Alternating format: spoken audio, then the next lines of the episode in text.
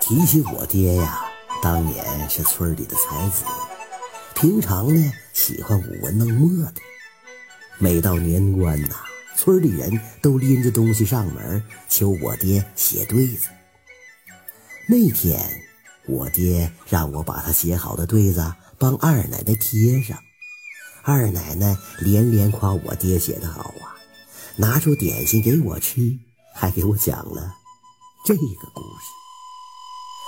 他说：“从前呐，有一个垒桥村，有一个村童，家里头虽然很穷，但是学习特别刻苦，上不起学，就在私塾窗外偷听人家上课。”买不起书呢，就讨人家读过的破书学习。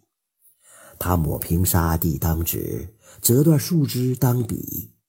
十岁刚出头就出口成章了，大家都叫他神童。而且呢，他人穷骨头硬，敢于藐视权贵。有一次啊，新任知县老爷走马上任，要经过垒桥。他听说这个县老爷啊不学无术，为人又刻薄，经常欺压百姓，就决定给他来个下马威。那天呐，村童把三块小石子儿放在垒桥当中，就等着县太老爷乘坐的轿子呢。只见他远远的吹吹打打，前呼后拥的就走上了垒桥。这个时候啊，村童就拦住轿子。说要和县太老爷见一面，县太老爷被一个村童拦路，就挺恼火的。他刚想喝令左右把他赶走，就听到旁边的人议论说那孩子是个神童。他又感到好奇，于是啊，就下轿子走了出来。那村童啊，见县太老爷下轿了，连忙上前作揖，就说。禀告县老爷，村童为庆贺老爷上任，特来与你对对联儿。我出上联，你对下联，望老爷赏脸。县官一想，我虽然只是个七品知县，但是一个村野毛童，怎么可能是我的对手呢？再说了，我也要看看你究竟有多少才能啊！于是就说：“哎，你出上联吧。”村童随即呀，就飞起一脚。把桥上的三块小石头就踢到水里了，张嘴就说：“踢开垒桥三块石。”县老爷，请对下联不？知县老爷一听，抓耳挠腮呀，左思右想，他对不出来，急得额角上的汗呐，密密麻麻的都给渗出来了。没办法啊，只好钻进轿子，夹紧尾巴溜了。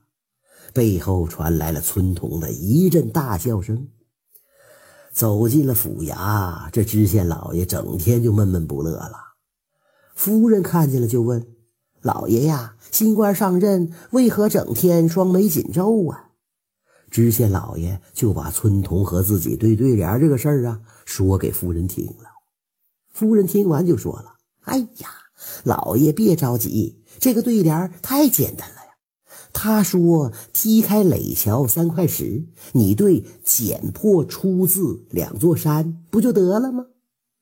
县太老爷一听，连声说：“哎，好好好好好。”第二天呐，县官就派人把村童给带到大堂上了，一拍惊堂木就说了：“哎，嘟，你个区区毛孩啊，竟然异想天开，为难老爷！哎，老爷已经不费吹灰之力对出来了，你听。”上联是踢开垒桥三块石，下联我对剪破出字两座山。村童听完了一阵哈哈大笑啊，就说了：“禀告老爷，这不是你对出来的，这是你夫人对出来的。”知县大老爷一听，哎，强装镇静，哎，那个，嗯嗯嗯，何何何何以见得？村童不慌不忙的就说了：“剪破出字两座山。”这剪是女人干的活只有他们才说剪呐。男子汉大丈夫，气魄要大，不是剪，应该是劈，应该是劈开出自两座山。县太老爷一听啊，顿时张口结舌，目瞪口呆，不知道如何回答才好。嘿嘿嘿，这真是小小村童招数绝，桥上出对儿难老爷，区区一字漏破绽，下联是根。夫人学。